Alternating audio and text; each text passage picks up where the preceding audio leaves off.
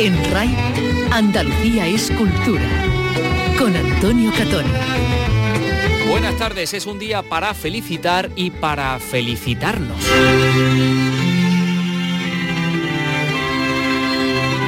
Felices 25 años para el Teatro Villamarta de Jerez, el coliseo de la lírica y del flamenco que estaba a punto de desaparecer del todo y, y que gracias a la movilización ciudadana volvió a renacer.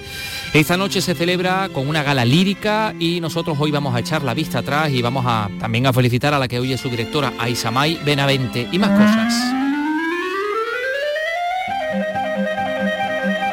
Las matemáticas y el patrimonio que están unidas. Esta tarde se inaugura en Granada la exposición Paseo Matemático al Andaluz que nos ofrece efectivamente la relación de, de los números con los principales monumentos andalusíes de Granada, Córdoba o Sevilla. Eso cuando conocemos una nueva inversión en el monasterio de San Isidoro del Campo, la joya desconocida y que fue escenario de las correrías juveniles de Carlos López. Carlos, buenas tardes. Buenas tardes, efectivamente era yo un polluelo en aquella época. Bueno, Andalucía impulsa el desarrollo de la Vía de la Plata como ruta cultural y lo hace en el monasterio de San Isidoro del Campo de Santiponce en Sevilla. Ha acogido la reunión de los cuatro consejeros de cultura de las comunidades que integran la Mesa de la Vía de la Plata, un monumento privado, por cierto, en el que Cultura ha invertido 5 millones de euros y que no se plantea expropiar. Dos libros, el poeta hijo de su madre de Miguel Antí López, la mitad del famoso dúo de la Cristina, ahí ha plasmado pensamientos en torno a frases de su propia madre, pensamientos desde luego que no tienen precio. Eh, con él nos vamos a tomar un café a esta hora que también es cafetera y esta tarde se presenta en Sevilla la novela La marca del agua de la autora madrileña Montserrat Iglesias, a quien vamos a escuchar. Y teatro. Eh, les contamos eh, una nueva iniciativa que tiene que o que quiere acercar el teatro a las escuelas y a las familias, el TIF de Granada, festival dirigido a un público con edades entre los 0 y 12 años. Esto y muchas otras cosas más por delante en este programa que realiza Miguel Alba y produce Ryan Gosto.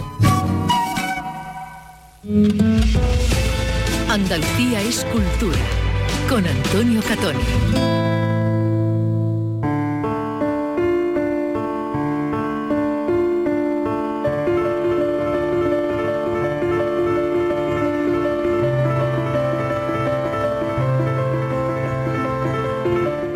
Está ya con nosotros la directora del Teatro Villamarta de Jerez, Isamay Benavente. Muy buenas tardes. Buenas tardes. Y gracias por estar con nosotros. Muchas felicidades. Muchas gracias. Vamos a echar la, la, vista atrás, si te parece, y vamos a compartir esta información que ha elaborado nuestro compañero Pablo Cosano, que nos va a contar cómo fue aquella noche inaugural hace 25 años, bueno, reinaugural más bien, hace 25 años, un cuarto de siglo. Sucedía en el Teatro Villamarta de Jerez.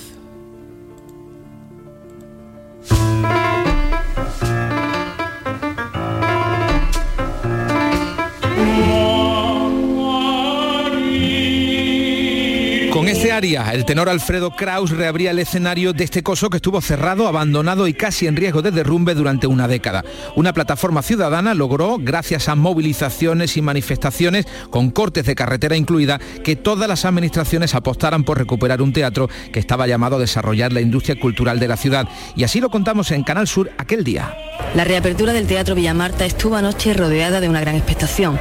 Numerosos vecinos se concentraron horas antes de la inauguración ante el teatro para ser testigos de la llegada de personajes famosos y políticos que acudieron a la gala inaugural. La infanta Elena y su marido Jaime de Marichalar presidieron la gala inaugural del remozado Teatro Jerezano. En una lápida descubierta por la infanta se conmemora la reapertura del Villamarta tras su rehabilitación en la que la Junta de Andalucía ha invertido casi mil millones de pesetas. Los duques de Lugo firmaron también en el libro de honor del teatro y asistieron al concierto ofrecido por el tenor Alfredo Kraus y la orquesta de Turingia. El exterior del teatro durante toda esa noche era un hervidero de personas, cientos de jerezanos que acudían al evento social del año. Encuentro que han conservado toda la arquitectura anterior, que para mi gusto es muy bonita, muy andaluza. El teatro por fuera pues lo veo precioso, ¿no? Y yo creo que está muy bien. Estábamos maravilloso. Por dentro sí está igual, igual que antes también está precioso. El único cine que había en mis tiempos de pequeño era el Sevilla Marta, los tiempos de la 1123. Aquí hemos visto a Lola Flores, a Conchita Piquera, todos los grandes artistas que venían antes, ¿no? Antes del cierre, el teatro fue una referencia para muchos, incluso para personajes de fuera, como por ejemplo el por aquel entonces presidente de la Junta Andalucía, Manuel Chávez, quien estuvo en la reinauguración. Yo hace muchísimos años, cuando era niño, venía aquí a casa de mi abuela, me, acuerdo todavía de, este, de este teatro. Así que yo creo que es un motivo de, de alegría para todos, ¿no? 25 años después, el Villa Marta cumple con su papel de epicentro de la cultura, sobre todo la difusión del flamenco, con el Festival Internacional de Baile como santo y seña y sede de los distintos ciclos de lírica y teatro. También es escenario de los más variados eventos. Esta noche, un alumno de Kraus, el tenor jerezano Ismael Jordi, acompañado de la soprano jerezana Maribel Ortega y distintos artistas, van a protagonizar la gala especial Cantando por Beethoven, que celebra este cuarto de siglo de nueva vida con el telón levantado. Isamay Benavente todavía no estaba en el teatro de Jerez, pero llegaría poco después, ¿verdad, Isamay? Ya estaba yo hace 25 años en la, la jefa de producción, la directora de producción artística, la, directora del teatro y tengo unos recuerdos pues increíbles, también muy emocionantes de aquel día, ¿no? Pues lo vivimos todo con mucha ilusión, la verdad. ¿Cómo era la cara de los que entraron en el teatro? ¿Cómo lo recuerdas? Pues bueno, yo creo que de sorpresa y de alegría, ¿no? Porque recuperaban una institución y un edificio que ha formado parte de la memoria sentimental de toda la ciudad de Jerez, ¿no? Eso que contaba antes la voz de Pedro Pacheco, todavía hay gente que se acerca a la taquilla pidiendo si hay entradas de la 11 a la 23, que era como le llamaban a una determinada zona del primer piso del, teatro, ¿no? Eh, yo mm, creo que el Villa Marta mm, forma, forma parte de la ciudad y reinaugurarlo y sobre todo celebrar este, esta noche que lleva 25 años vivo, porque no nos olvidemos, hay una cosa es rehabilitar los edificios, que está fenomenal, rehabilitar teatro, pero lo importante es mantenerlos vivos, con programación, con los artistas en sus tablas, con, el, con la respuesta del público que llene la sala. Eso es lo que hace importante y lo que hace que un teatro forme parte de esa educación eh, sentimental de la ciudad, ¿no? Claro, que no solo sea un edificio, como dice, sino que sea un proyecto, un proyecto como ha sido el, el Villa Marta de Jerez. Mm, tenemos que recordar que cuando se reinauguró el Villa Marta en Jerez, eh, la Nacional Cuarta pasaba por, por la mitad, ¿no? por la calle larga de, de, Jerez. ¿no? Eran, eran tiempos muy difíciles y poco a poco Jerez se fue creyendo su teatro, ¿no? Bueno, Jerez ha vivido en los últimos años y se ha ido creyendo cada vez más como ciudad. Y bueno, yo creo que estamos en camino de, de, convencernos de que podemos ser una ciudad europea de primer orden. Y por supuesto, para ser una ciudad europea de primer orden hay que tener espacios culturales vivos, como es un teatro. Eh, pero, pero Jerez tiene mucha potencialidad, tiene mucha, una cultura autóctona muy potente, un flamenco vivo en sus peñas, eh, un tejido cultural importantísimo con una nómina de artistas que están por todo el mundo y que hacen de embajadores de la ciudad maravillosamente, como los dos que vamos a tener esta noche, ¿no? Como Ismael Jordi y Maribel Ortega, que trabaja por todo el mundo en otros teatros y son embajadores de la ciudad. Pero también los artistas que vienen a Jerez, ¿no? Y que se encuentran pues, con una instalación eh, preparada, moderna, con un público que los acoge de una manera cariñosa, que yo creo que es uno de los atractivos de, de la ciudad y que se convierten en embajadores de, nuestra ciudad y de embajadores de nuestra cultura. Y aquí hablo de flamenco, pero también hablo de la lírica, ¿no? Eh, Carlos Álvarez, nuestro barítono andaluz más internacional, o Juan Jesús Rodríguez, eh, eh, Ainhoa Arteta, Ángeles Blanca, Sabina Puertola, eh, Rosica, y tanta gente que ha trabajado en el Villamarta, que ha tenido sus primeros papeles en el Villamarta y que le tiene un cariño especial a la familia del Villamarte de la ciudad de Jerez, que eso hace que se conviertan en embajadores impagables de nuestra, de nuestra marca, de la ciudad, por el mundo. ¿Cuáles eh, serían los tesoros? O cuéntanos algunos de los tesoros que, que guarda el Villamarta de estos 25 años de historia. Ahora que hablabas de, Ismael Jordi, creo que hay un, hay un figurín, eh, no sé si de Rigoletto, eh, que él estrenó, me parece que en su debut en el Villamarta, ¿no? Y que guardáis allí todavía. Efectivamente, bueno, que guardamos. Es que nosotros hemos sido un teatro que no hemos sido solo contenedor de propuestas que venían de fuera, sino que hemos sido un teatro productor de proyectos y productor. Y yo de lo que me siento más orgullosa y yo creo que el gran valor que tiene Villa Marta es eh, sus producciones propias en lo que se refiere a la lírica. Eh, tenemos unas producciones que siguen moviéndose por todos los teatros de, de España, que tienen un sello de calidad, un sello que las distingue, y esas producciones se atesoran y se guardan en almacenes y en el propio Villamarta, el vestuario, como bien has dicho, el de Rigoletto incluido, con ese traje del duque de Mantua que Ismael debutó aquí, eh, que cuidamos como era un apaño porque siguen siendo producciones vivas que viajan por ahí y que también son marca eh, Jerez y marca cultura de Jerez por el Mm. mundo. ¿Qué queda por hacer y, y qué podemos hacer eh, como ciudadanos por la cultura y en concreto por el Teatro Villamarta? Pues yo lo que creo, bueno, no, yo creo que el- el Villamarta tiene mucha vida por delante y muchos proyectos por delante. Como ciudadano, pues participar, compartir. Eh, yo decía ahora que hemos pasado esta época tan tremenda del COVID, que había que ser más mm, eh, beligerante que nunca con la cultura. Cuando me refiero a beligerante es, si antes te gustaba ir al teatro, ahora tenemos que ir más. Si antes te gustaba comprar un libro, ahora tenemos que comprar más. Si antes te gustaba ir a un concierto, un artista, ahora tenemos que ir a dos o a tres. ¿Por qué? Porque es un sector, el de la cultura, que ha sufrido especialmente durante el COVID y el, el teatro no es nada sin su público. Entonces yo lo que le digo a la gente es que cuando compra una entrada para el Villamarta, y para cualquier teatro, ¿no? Pero en concreto, cuando compra una entrada para el Villamarta, no solamente está disfrutando de un espectáculo, comprando una entrada para ver un espectáculo, es que está colaborando a que el proyecto continúe con esa compra de la entrada. Yo eso es lo que te diría a la ciudadanía, que sigan haciendo suyo el Teatro Villamarta, que vengan a la programación, que disfruten de ese privilegio que es tener la programación del Villamarta durante todo el año y que, y que con eso contribuyen al sostenimiento del Villamarta, claro está. Déjame añadir una programación extraordinaria y además muchísimo más asequible mm, de, mm, de la que podemos encontrar en otros lugares de, de España, ¿no?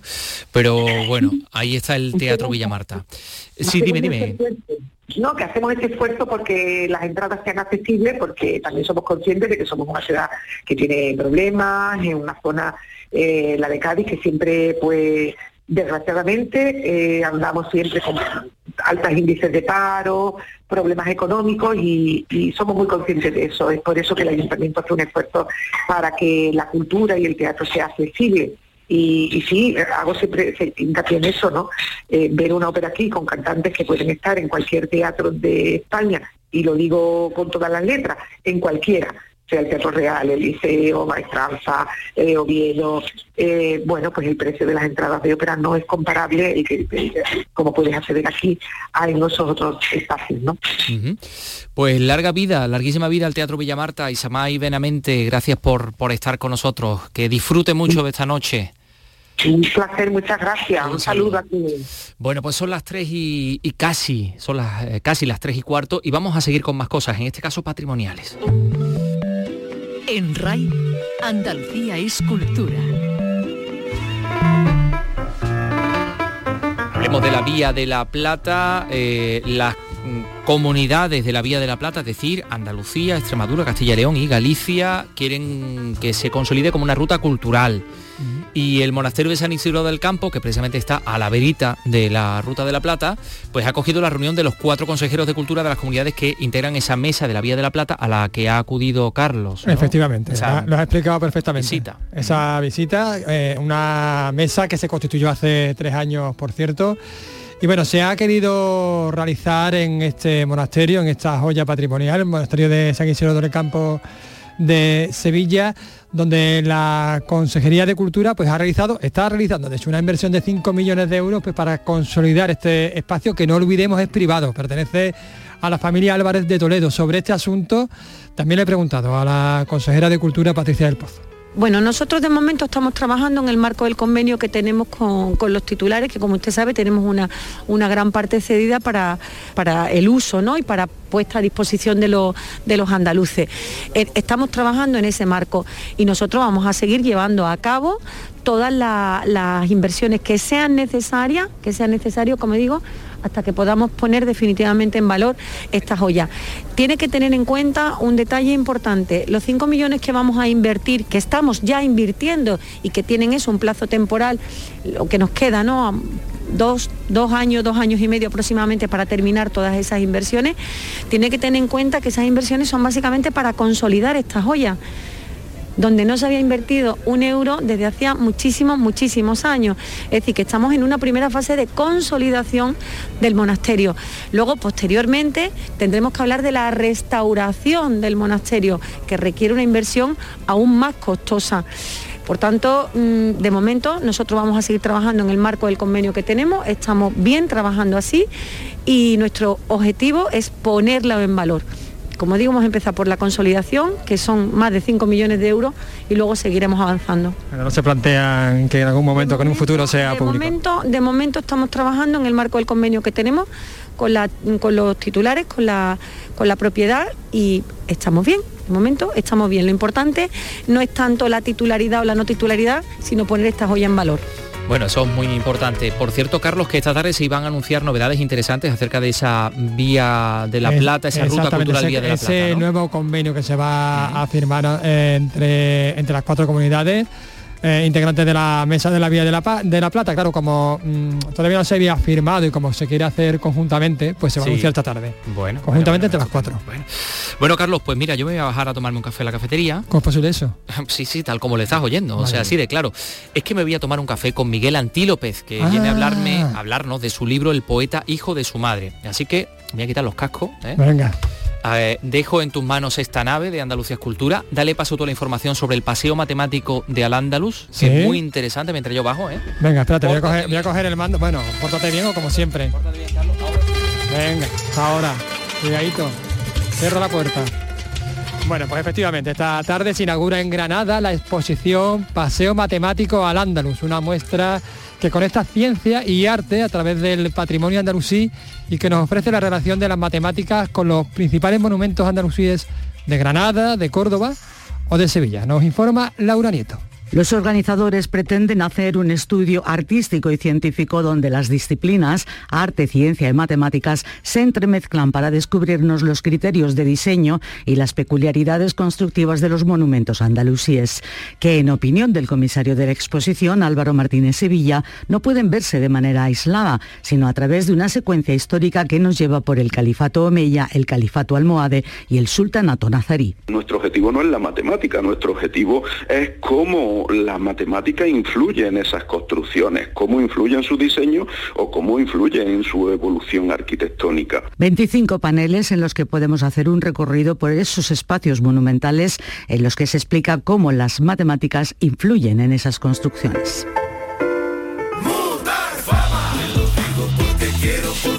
Este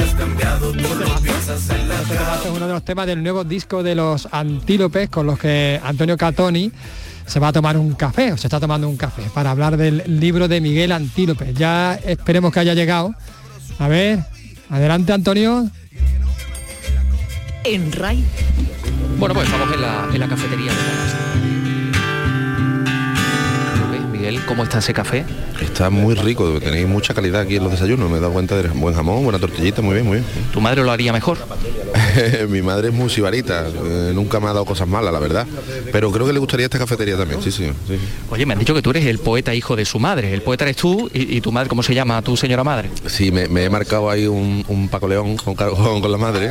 Lo he hecho mm, una idea que tuve de escribir un libro que en el que estuviera presente mi madre, o al menos la esa psicosis de, de frases de madre que todos hemos- son lugares comunes que todo el mundo hemos tenido a lo largo de la vida, ¿no? Cuando las madres nos dicen cosas, tú tienes mucho miedo y muy poca vergüenza, tú, la que te va a querer siempre es tu madre, que lo sepa tú, con este tipo de frases que... Verdades como puño, por otra parte. Verdades como puño por otra, por otra parte y, y- y- y muy de madre mm, latina, de, de bocado y de sangre, ¿no? Y de, ¿Y de zapatilla también o qué? y de, babucha y de, claro, y de, pan congelado en la cabeza también. Eso ya me parece una tortura inimaginable. Yo eso ya sí que no tenía ni idea. No, eso, eso ahora se ahora estaría mirado, pero en nuestra época eso era lo mínimo que se despachaba. Como nuestros oyentes habrán podido ya eh, colegir, estamos hablando del poeta hijo de su madre, editorial El Paseo, Miguel Ángel Márquez, Miguel Antílopez, que este es tu nombre, tu nombre artístico y eres la mitad del, del dúo Antílopez. Y, y, cómo que te has metido a hacer este libro? Eh, no sé. Mira, yo lo tenía concebido desde hace mucho tiempo, la verdad. Lo que pasa es que estaba, yo tengo mis words, así, yo el día que empecé a tomar nota me cambió la vida. Eh, antes tomaba nota como un, como un idiota de a pie, de calle, y ahora, ahora un, idiota que cotiza, ¿no? Y que monetiza la idea. Eh, he ido recopilando todo el material que he podido y siempre me gusta eh, publicar en las redes frasecitas, reflexiones, ideas, críticas, no sé qué. Y la gente me preguntaba, oye, ¿para cuándo un libro? ¿Para cuándo un libro? Y bueno, en el año de la, eh, de la pandemia me senté, empecé a recopilar material y estábamos ya pues a, por, sacarlo de alguna manera, se lo enseñé a David, le encantó la idea, que lo he trenzado de manera que el poeta es un, no es una novela, son aforismos, son como las greguerías desde la Serna, son frases sueltas, cada, cada, es un libro de cabecera, cada, a lo abras por donde lo abras, siempre tiene una reflexión o un micro relato y la madre salta con lo suyo. Es decir, el tío es un poeta fracasado que está en su cuarto y cuando él alcanza los niveles de pedantería o de reflexivo, la madre entra con algo. A lo mejor dice, el tío está en su mundo diciendo, cada pareja, cada persona es un mundo desordenado, cada pareja dos mundos desordenados intentando vivir en orden. Esa sería la frase mítica, ¿no? La épica. Y entra la madre y dice, vaya 30 años metido en los huevos, tú te busca un trabajo ya que es lo que tiene que hacer, quítate las tonterías de la cabeza, los pajaritos de la cabeza, ¿no? Ese tipo claro, de... claro. Eh, entre otras cosas, aquí está seguramente la incredulidad de tu madre, de decirte tantísimas veces, deja de hacer este, este tipo de tonterías, dedícate a algo eh, serio que te pueda asegurar un futuro y no a estar con la guitarra, en fin. Sí, eh, yo creo que no hay, muchas veces no es incredulidad, quiero decir que las madres también fueron, aunque no lo parezca, las madres también fueron personas con sueños y con, y con ideales. Mi madre en concreto una tía, mm, yo a veces la, yo la he estereotipado demasiado también, te digo, ¿no? Me he jugado con eso, ya lo sabe, al final del libro ya lo dice, el capullo de mi hijo me ha metido aquí en el marujeo, eh, pero ella es una tía muy leída y muy y, yo sé que, que, a ella le gusta el arte. Lo que pasa es que las madres pues tienden a proteger a los hijos un poco, decir, no te vayas por esta vida, búscate un trabajo serio, que te vaya la vida mejor con los bolsillos llenos, no, como no te la juegues de esta manera. Las madres se preocupan en cierto modo y bueno, lo entiendo perfectamente. Oye, y el prólogo de Joaquín Reyes vaya regalazo, ¿no? Un regalazo, un regalazo, vamos, yo le, me, estoy en deuda con él absolutamente, en deuda con él. No, no sé cómo, le escribí un mail, funcionó la cosa, el tío ha sido súper... ¿No conocía? No, yo pensaba que teníais una relación. Nosotros nos hemos, no viene de cero, eh, hemos compartido escenario, por ejemplo, en, Galileo Galilei, cuando nosotros estábamos en la residencia de, con Antilo, porque tocábamos en Madrid, cada mes del año. Eh, muchas veces nos los programaban detrás, hemos coincidido en los camerinos, yo lo he ido a ver a él muchos de sus espectáculos, una vez le hemos saludado después del espectáculo y ya le hemos dado discos de antilo, vamos, había, había una. nos conocíamos, nos olíamos, ¿no? Sobre todo yo a él. pero, pero claro, esto ha sido inesperado. Yo lo admiraba mucho, se lo propuse y, y el tío, que además saca el libro ahora, buscarlo. El tío un, tan ocupado, un tío tan ocupado que me haya prestado su tiempo ha sido generosísimo por, por, su parte. Bueno, que además que la admiración es mutua, ¿no? O sea, quiero decir que él también lo manifiesta en ese, en ese prólogo. Sí, le, parece que le ha gustado el... Yo solo pasé, que lo leyera antes de nada, por supuesto, yo creo que sí ha dicho que sí, también habrá visto que no, que no es una mierda. Como él dice en el prólogo, me creía que era una mierda pinchar un palo de un cualquiera que me ofrecía cualquier cosa y, y me ha sorprendido, me ha sorprendido el ritmo y me ha sorprendido la, la originalidad del libro, eso decía. Bueno, y aquí vemos también a un poeta un poco desencantado con el mundo de la, de la música, con, con, el, con el mundo de la, de la industria, porque claro, evidentemente tú te dedicas a esto porque te gusta, porque disfrutas y también porque te ganas la vida. Ajá. Y es necesario, ¿no? Tienes la mala costumbre de comer y de tomar un café como estás haciendo ahora. Claro, claro. Eh, bueno, sí, me gusta agitar, me gusta tirar de la manta con Antílope, ya se nota en este disco que además que se estrena hoy precisamente. Esto, es para hoy. ¿no? Era mutar fama, ¿no? Mutar fama. mutar fama. Ahí nos gusta, somos artistas que nos gusta eso, plantear las cosas, no a lo mejor dardo, pero sí escribir un posit y dejarlo caer a ver quién, a ver quién se agacha a recogerlo, ¿no? Y, bueno, como, en el libro también hay tres o cuatro lecturas, pues sí, pues de, el otro lado del otro negocio, que siempre, ¿no? El marketing digital, o las compañías, los artistas, el artisteo, todo eso me a mí como persona, como niño que soy todavía muchas veces, me, me resulta inquietante y muy, muy interesante de, de descifrarlo. Es una curiosidad, ¿tienes, tienes cuesta, cuenta en, en, la red social del, del postureo, del artisteo, de, de, Instagram? Nosotros tenemos Instagram de Antílope, personal no tengo. Eh, y lo que manejamos de, a nivel personal son los perfiles de, de, Facebook y bueno, y el Antílope y el, y el de Félix y Miguel por separado. Sí, sí, no, vamos, te lo digo porque mmm, hablas de eso del artisteo y de, y de la pose y efectivamente es la red, la red social diseñada para exactamente para estas circunstancias. Sí, sí, además lo único que yo, yo soy de la generación que no enseñaba las fotos a no ser que hubiera ido a Disneylandia como una cosa muy especial y hacía un álbum y, mira, he ido a Disneylandia y, enseñaba. Ahora se enseña cualquier cosa, aquí fumándome un cigarrito. Yo la verdad que lo de Insta. Tomándote un café, fíjate, cosa tan trivial. tomándome un café. Y hablando de ello en la radio. Claro, claro. Pero que lo llevo como una herramienta muy muy muy fría. Quiero decir, solo a nivel creativo, si te fijas y, se mete la gente en mi perfil o en el de Antilo Peso, es muy raro encontrar una foto con la familia, con las parejas, con, es muy raro. Nos gusta, ¿sabes lo que te digo? Que para mí es una herramienta para mi creatividad, para que me siga la gente que me que, que me demanda. No es invalidante, ¿no? Esto de estar todo el rato pendiente, a ver si me van a dar a like o lo que sea, ¿no? No, no, no, no tiene nada que ver, no, no, no va por el postureo. Sí es cierto que a veces uno está pendiente de la recompensa inmediata, evidentemente, porque además no nos manejan con eso, ¿no? Entonces me interesa saber cómo ha cojado una canción, cómo ha cojado un, texto, evidentemente, evidentemente. Pero que digo que no es lo nuestro, precisamente en, nuestra pose, que somos dos tíos que intentan ir de antihéroes, de, de, los que mandan mails y no les responde, de los que echan currículum, de albañiles de la música y de la poesía, precisamente en lo nuestro nuestras redes van muy acorde a cómo somos nosotros. Bueno, bueno, bueno, bueno. Todo esto lo podemos encontrar en este, en este libro, El poeta hijo de, su madre. Eh, yo no sé si, mira, ya que está aquí Félix, es que está aquí hablando con Trivi, con Carlos Menor Félix, que es la otra parte de Antílope, ¿no? Que si te enseñó el libro antes de publicarlo, lo que sea, si lo has leído, que te ha no sé. El libro se lleva gestando muchos años. De hecho, es empujones que se le ha ido dando a Miguel, tienes que hacer el libro, Miguel, esto está buenísimo. Uno de ellos es tuyo, ¿no? Eh, no, me refiero a que es una cosa que no es flor de un día, que la, esta, este amor que tienen por Miguel por la literatura, por, por su manera tan particular de expresar su prosa, yo creo que es algo que, que ya era hora, ya era hora. Ya va tarde, Miguel. ¿Y te has picado, te has picado tú también o no? Mm, siempre estamos escribiendo. Yo nunca he sido, nunca he tenido la ilusión de sacar un libro, pero igual ahora me pico y, crearé, crearé contenido, generaré contenido. Generaré, por Dios, ni que fuera esto un producto, ¿no? Es que muchas veces oh, a mí, a mí esto me da un poco como de escalofrío cuando se habla de la música, de la literatura como producto, ¿no? ¿Qué os parece? No, pero ya en serio, nosotros escribimos siempre a diario y no todo lo que escribimos son canciones y no todo va a terminar entrando en la línea de Antílope como grupo. Entonces yo creo que en general somos creativos y necesitamos expandirnos y la literatura es o hacer libros es una de las ventanas que tenemos para poder expresarnos. Bueno, pues hoy vamos a disfrutar también de, Mutar Fama, que sé que lo estáis presentando ahora eh, y ya hablaremos de él en otra ocasión, pero en esta ocasión, en este momento, permíteme que, te demos la enhorabuena por, por este libro, por tu primera criatura. Muchas gracias. Solo te queda plantar un hijo y todo ese tipo de cosas. Plantar un hijo, sí, y sembrar un, el terror. Muchas gracias, Miguel. A vosotros. Muchas Adiós, feliz. Muchas gracias a vosotros.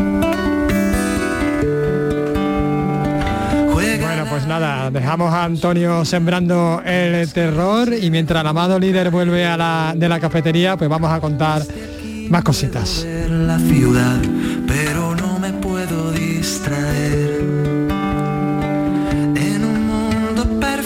ejemplo, hoy es el gran día para el corto en FICAL, el Festival Internacional de Cine de Almería.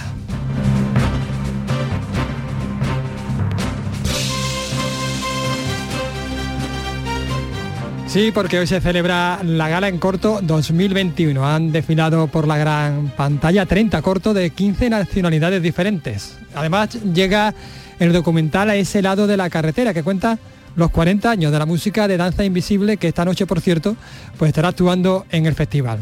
Y en la sección certamen ópera prima, el elenco de largometraje del largometraje Josefina, proyectado anoche, eh, ha celebrado en Almería la nominación de su protagonista, Roberto Álamo, a los premios Feroz. Y mañana sábado, la gala de entrega del premio Almería, Tierra de Cine, al actor de Juego de Tronos, entre otros, Ian Glein, que vivirá que además ocupa ya un lugar de honor en el Paseo de las Estrellas de esta ciudad, de Almería. Una cita con el cine que encara su recta final con más de 100 actividades y sí, una gran respuesta del público.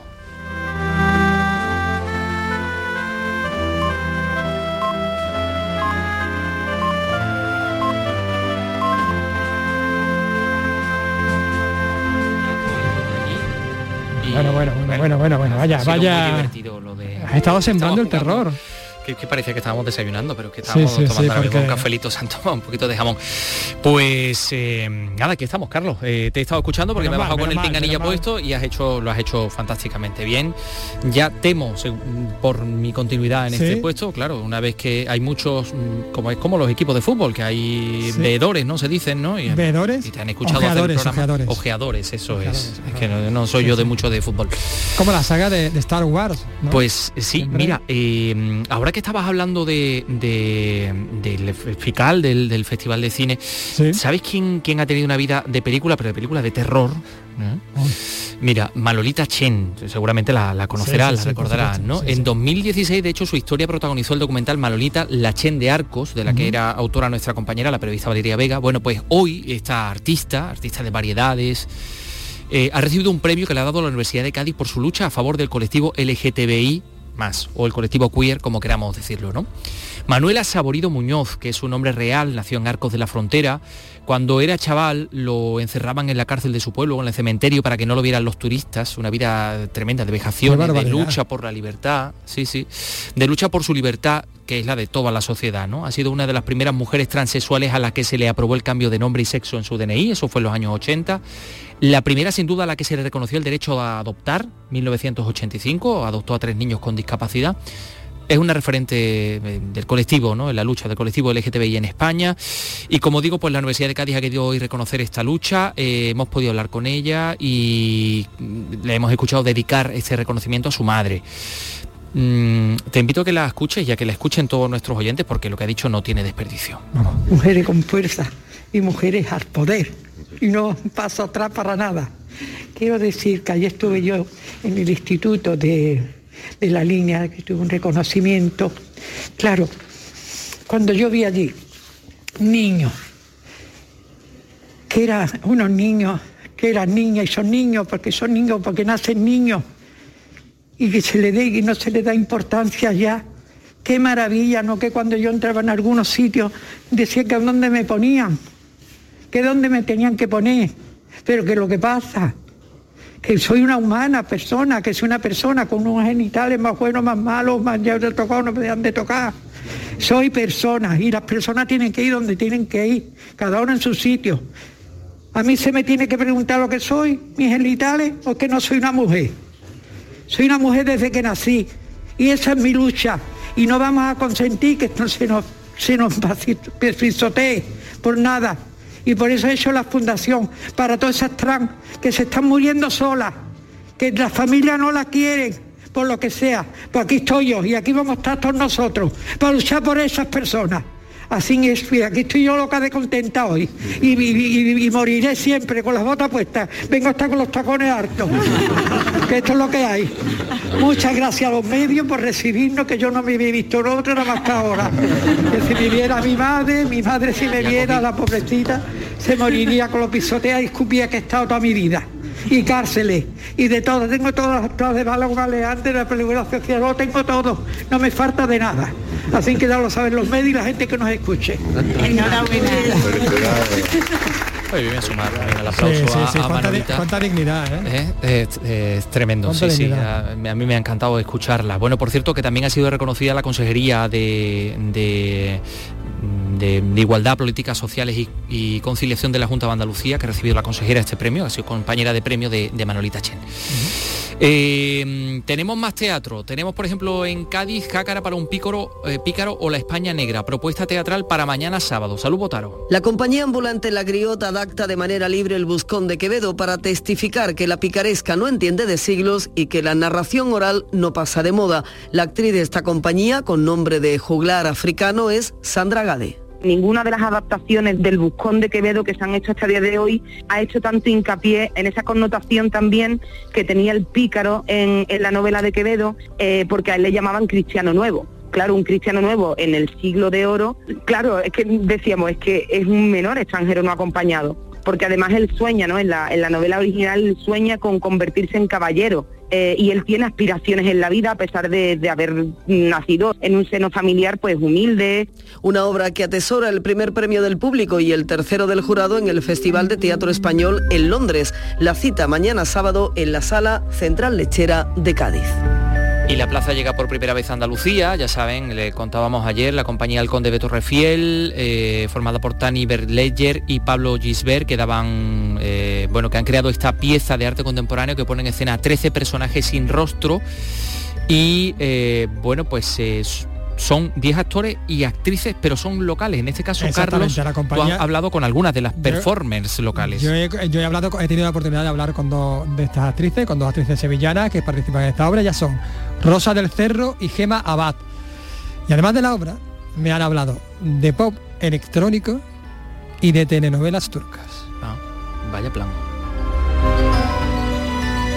En la plaza participan 10 artistas locales y vamos a hablar con dos de ellas, que son Rosa del Cerro y Gema Abad.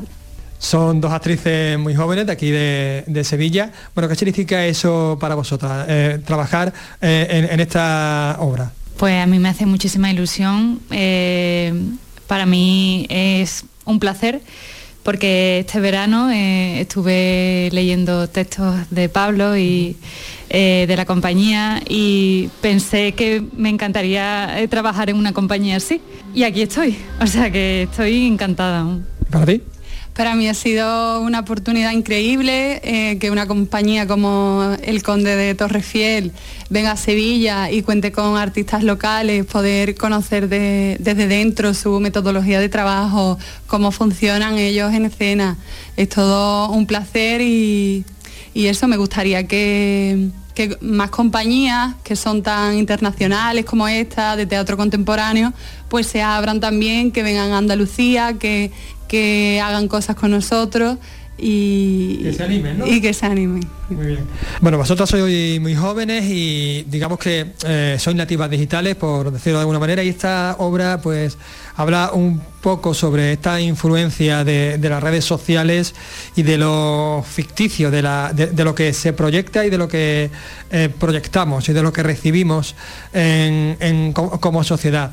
Eh, de hecho, aparecéis en escena sin rostro, con una máscara. Sí, completamente. Vamos con, un enterizo y, no se nos distingue la cara, mm, vamos sin rostro. Y encima pues llevamos ropa de calle, eh, en función de, las escenas pues tenemos un vestuario distinto. Ha mencionado las escenas eh, porque el, eh, el, argumento, digamos que transcurre en una plaza donde pasan cosas, ¿no? Sí,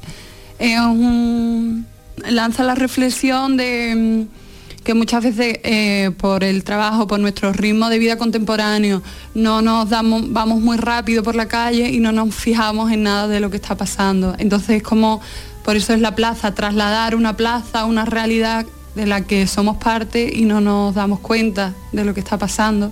Entonces, trasladarlo a un teatro es bastante político para decir, esto lo podías haber visto en la plaza o en la entrada del teatro, pero no te has fijado te lo pongo aquí delante, te digo, tú mírame, mira lo que está pasando aquí, qué puedes hacer o qué estás haciendo. ¿Estás de acuerdo, no? Pues te, veo a sentir. Sí, totalmente, que, que Rosa habla muy bien. bueno, Rosa, por cierto, eh, tiene algún que otro proyecto por ahí. Bueno, em, yo soy actriz, entonces un poco cansada de, trabajar para otros, ¿no?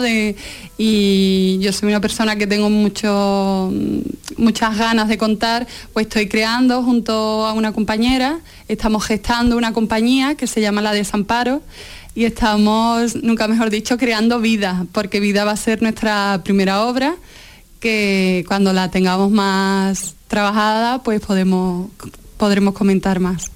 Y espero que la comentéis aquí en Andalucía Escultura. ¿Y tú? Eh, yo soy actriz y me dedico también al doblaje. Actriz de doblaje, a ver, desarrolla eso. Pues sí, me dedico al doblaje y vamos. ¿De series turca quizás? Eh, sí, exactamente. bueno, hacemos de todo, pero ahora hay un boom con las series turcas, estamos doblando muchísimo aquí en Sevilla. Eh, bueno, y ahora mismo se están emitiendo algunas que hemos doblado, por ejemplo Mar de Amores, que se emite en Nova. Em, el secreto de Ferijá, en Divinity, en Telecinco. Y, y nada, eh, doblamos mucho y también hacemos publicidad, locuciones aquí en los estudios de Sevilla. No, sabía yo esa conexión Sevilla-Estambul. yo tampoco. Sí, sí, hay una oleada de series turcas y, y nada, están llegando para acá, para Madrid también, Barcelona. Bueno, pues jóvenes prometedoras que hacen doblaje, que hacen audiovisuales, que crean compañías de teatro. Vamos, la verdad que... Música, hay música. Quería comentar también que tengo un grupo de música, Panopicos, de pop electrónico andaluz, que si podéis escucharlo no, no os vais a, a arrepentir. Pero ¿cómo no me lo has dicho antes? Por supuesto que vamos a escucharlo. Y lo vamos a contar también en Andalucía Cultura, pero eso es otra historia.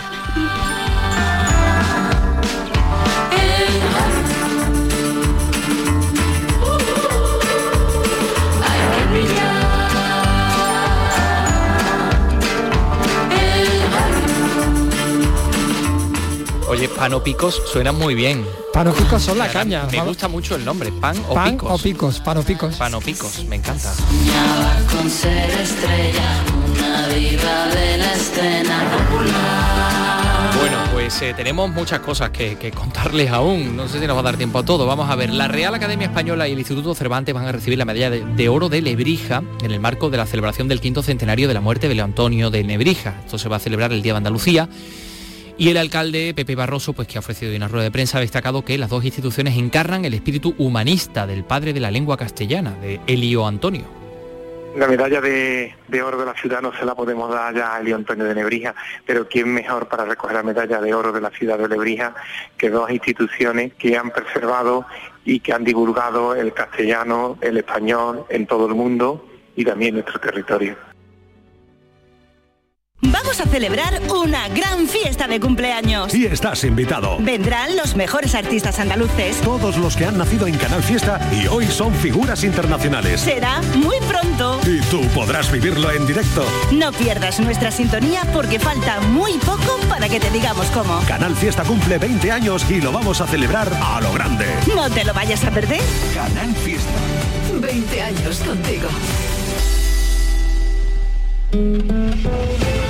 Andalucía es cultura. Con Antonio Catoni.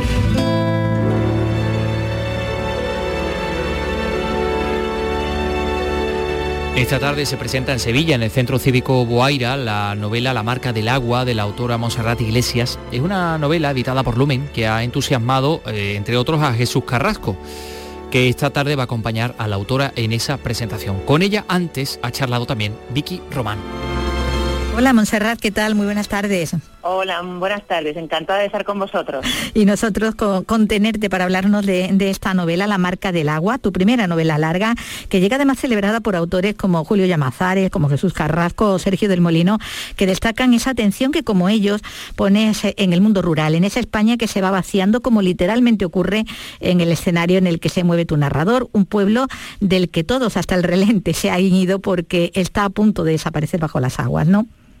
Sí, eh, ese es el, el, el, pistoletazo de salida de la novela y, y, eh, y el, la ambientación de la novela, que, que, al fin y al cabo surge de una historia familiar, mm. eh, porque Lontanar del Río de la novela es el Linares del Arroyo, de la provincia de Segovia, donde tuvieron que salir eh, mis abuelos y mi padre y mi tío, porque se construyó un pantano. Eh, todo lo demás es ficción, pero, eh, pero es ahí, es, es, ese drama rural uh -huh. y ese drama de esas gentes que tuvieron que abandonar lo suyo, eh, es de donde sale eh, el agua, por decirlo de también una manera metafórica, de esta historia de donde surge ¿no? Esa, ese, río, ese caudal ¿no? que nos va a ir llevando ¿no? a lo largo de, de, la novela. Son los años 50, la guerra está muy reciente, muy presente y ese pueblo segoviano está llamado, como decimos, a desaparecer, engullido por un pantano planeado ya desde el gobierno de la República, un proyecto hecho por los de fuera, por los que mandan, los que nunca han estado en un pueblo, ¿no? Sí. Que, que, ha pendido además ese proyecto sobre esos lugareños durante tanto tiempo como una espada de Damocles que casi ellos no han terminado de creérselo, ¿no? Es como que viene el lobo, que viene el lobo sí. y y, no terminan de creerlo. Sí, era algo, eh, y además que eso sí que era real, era algo que, que incluso antes de la, en la República se empiezan las obras, pero el proyecto viene de la dictadura de Primo de Rivera. Uh -huh. eh, y bueno, que es dentro del, de, del proyecto, los proyectos hidrográficos que hubo en España por el problema de agua que tenemos en España, que nos va, que os vamos a contar. Uh -huh. Eh, entonces, eh, nada, esto empezó desde los años 20 y las obras se paraban o el proyecto se paraba y años sin saber nada eh, del proyecto y, y todos pensaban que iba a ser pues eso, como la carretera, como el ferrocarril, como el viaducto, como tantos eh, proyectos de modernización que al final no iban a llegar a nada, hasta que al final eh, llevaron al abandono del pueblo, pero hasta el último momento, eh, y eso también se refleja bien en la novela, no se creían que, que eso fuese posible. Bueno, pues en ese escenario, con el pueblo vacío, trasladados todos al nuevo, a punto de celebrar incluso una fiesta en ese otro, es donde se inicia la, la acción y empieza de una manera, bueno, pues muy impactante, ¿no? Con un suicidio y con el narrador Marcos, un hombre de unos 40 años, que en primera persona va a ir contando la historia del pueblo, la historia de su familia, mientras traslada en un carro el cuerpo de, de la hermana, a la que también habla y a la que hace partícipe de, de sus pensamientos, ¿no? De sus reflexiones, de ese recuerdo, ¿no? Sobre todo lo que los ha llevado hasta allí, ¿no? Sí. Es un Eh, comienzo, desde luego, potente, ¿no? Como decimos, ¿no? Eh, sí, eh, yo eh, una amiga, eh, la novela no la leyó prácticamente nadie hasta que no ha sido publicada. Eh, y una buena amiga, cuando empezó a leerla, dice, eh, me llamó en las primeras páginas y me dijo, si empiezas así, ¿cómo vas a seguir? esto no puede, esto ya está demasiado arriba, claro. pero ¿cómo vas a mantener esto? Eh, y luego se quedó contenta, ¿eh? Como lo mantenía.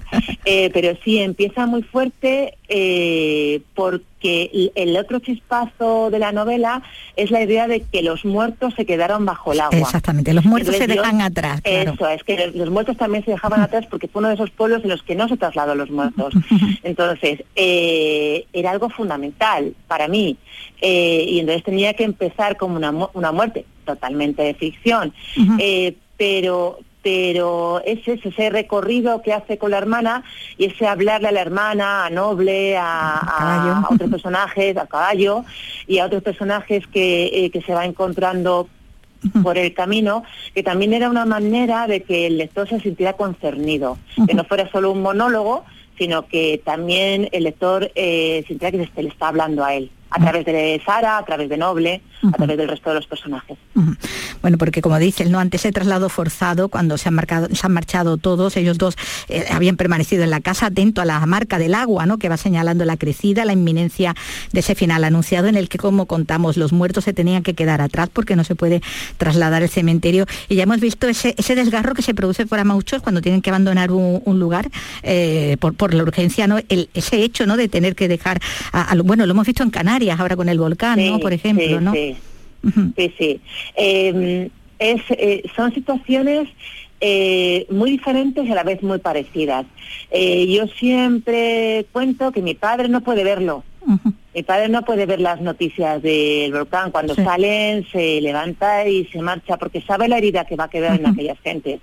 Eh, y herida que no solo va a quedar en los que se marchan, va a quedar en las generaciones posteriores porque aquel- eh, aquello desaparece.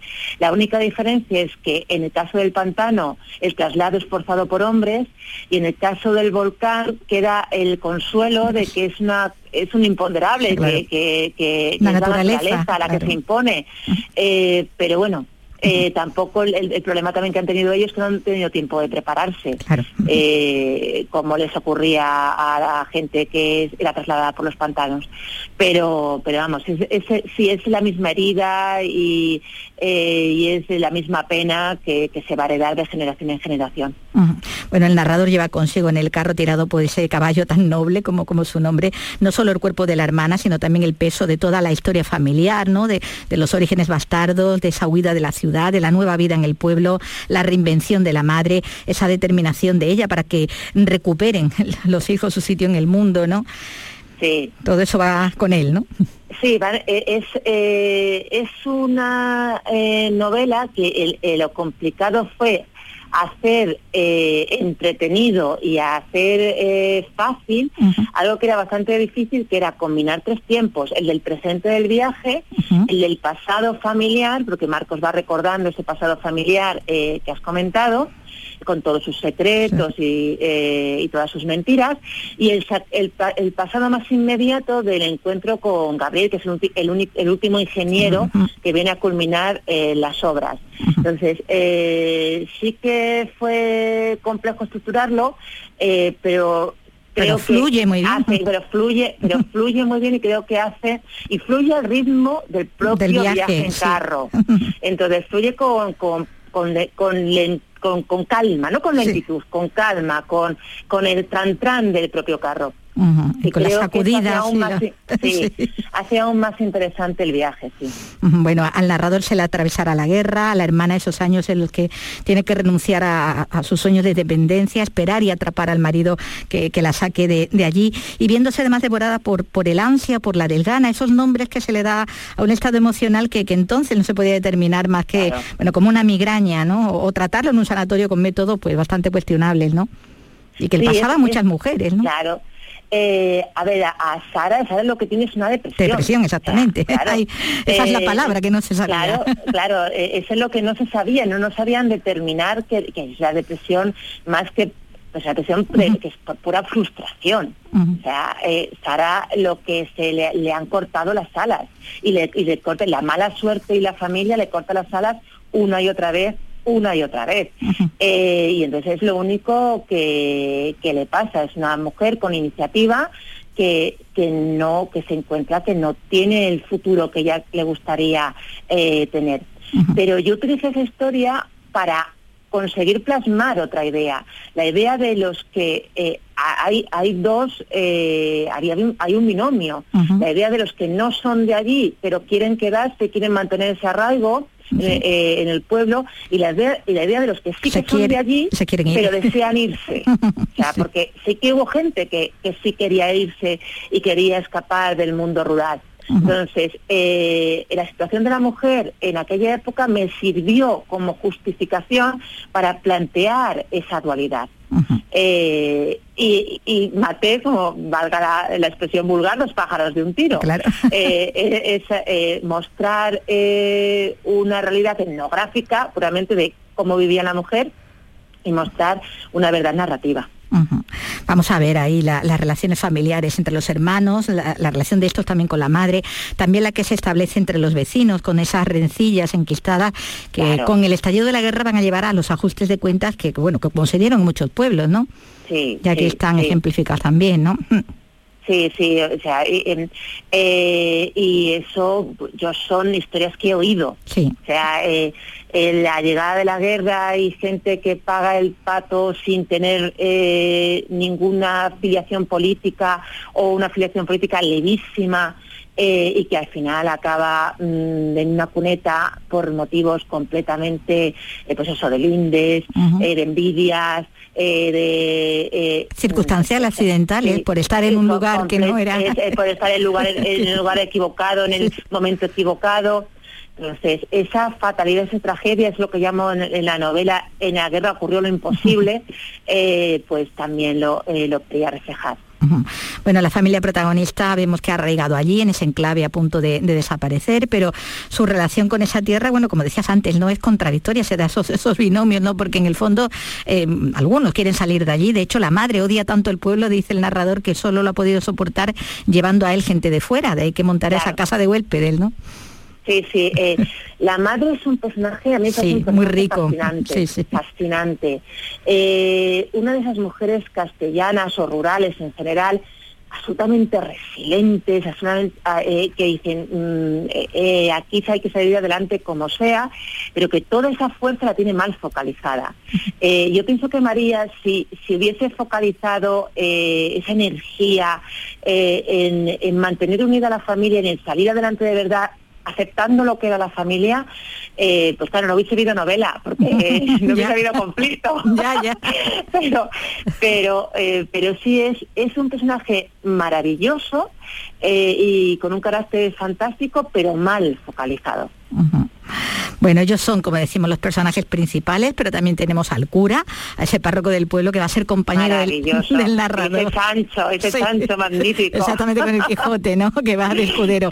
Lo acompaña en ese viaje alucinado. Y bueno, y tenemos también a ese ingeniero fa- falangista que decías, ¿no? Con, con su propio drama cuestas y que bueno, Sí. es el más Pero triste. también su drama de la guerra, claro. Exactamente, exactamente, con su hermano, y que es el más triste de los viudos en haber llegado a, a casarse, ¿no? Como, Claro. como cuenta, ¿no? También eh, el narrador. Salvador. claro, y es, el personaje quizás más moderno de todos, eh, eh, porque más moderno en cuanto a nuestra sensibilidad, eh, porque es el que busca el arraigo. los demás ya lo tienen y él busca el arraigo. Lo envidia. eso, es, envidia ese arraigo, que es en el fondo lo que nos pasa a nosotros urbanitas, de ese, ese, ese estar en la tierra, ese pertenecer a la tierra, el, que la tierra diga, eres, eres parte de mí.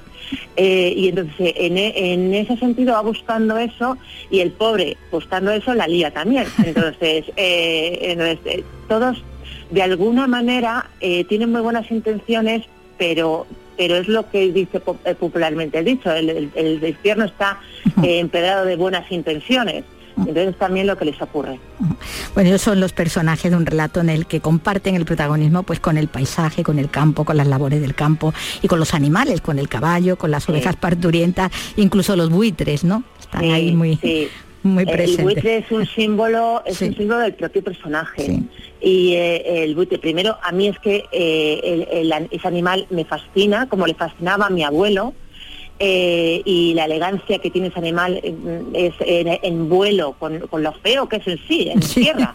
En, vuelo es absolutamente hipnótica y, también es la, tragedia del propio buitre, que vive de la muerte de los otros y no de causarla, de que los otros mueran. Pero también es un, eh, es un símbolo de la propia, de lo propio que, del, misma historia que está contando la novela.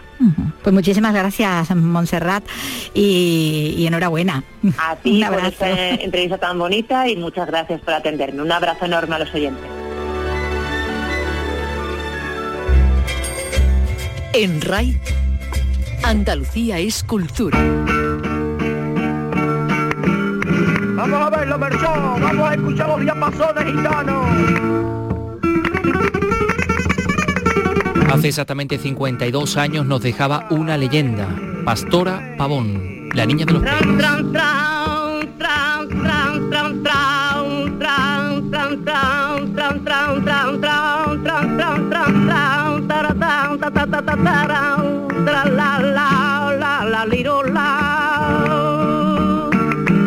estos son los compás y estos son los cantes gitanos.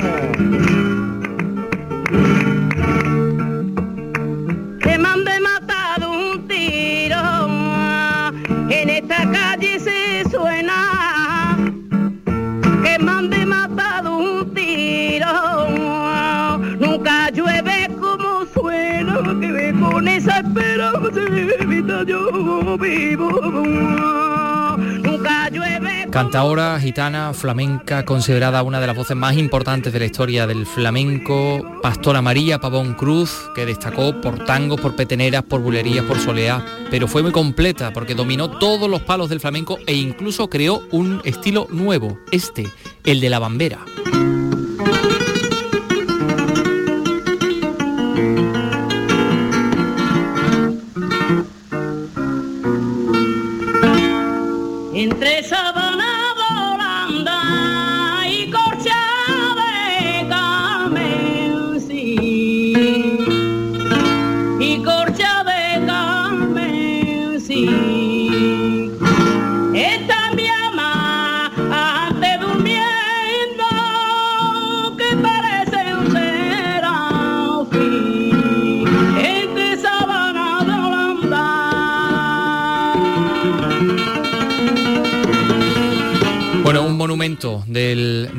Arte, del, cante iba a decir, no, no, del arte en general. Pastora Pavón, la niña de los peines, que nació en, cuna gitana, eh, su padre Francisco Pavón Cruz, el paiti del Viso Blalcor, su madre Pastora Cruz de Araal y sus dos hermanos Arturo y Tomás también cantaores. Hoy recordamos a, a Pastora Pavón y con ella nos vamos. Eh, Carlos López, que tengas buen fin de semana.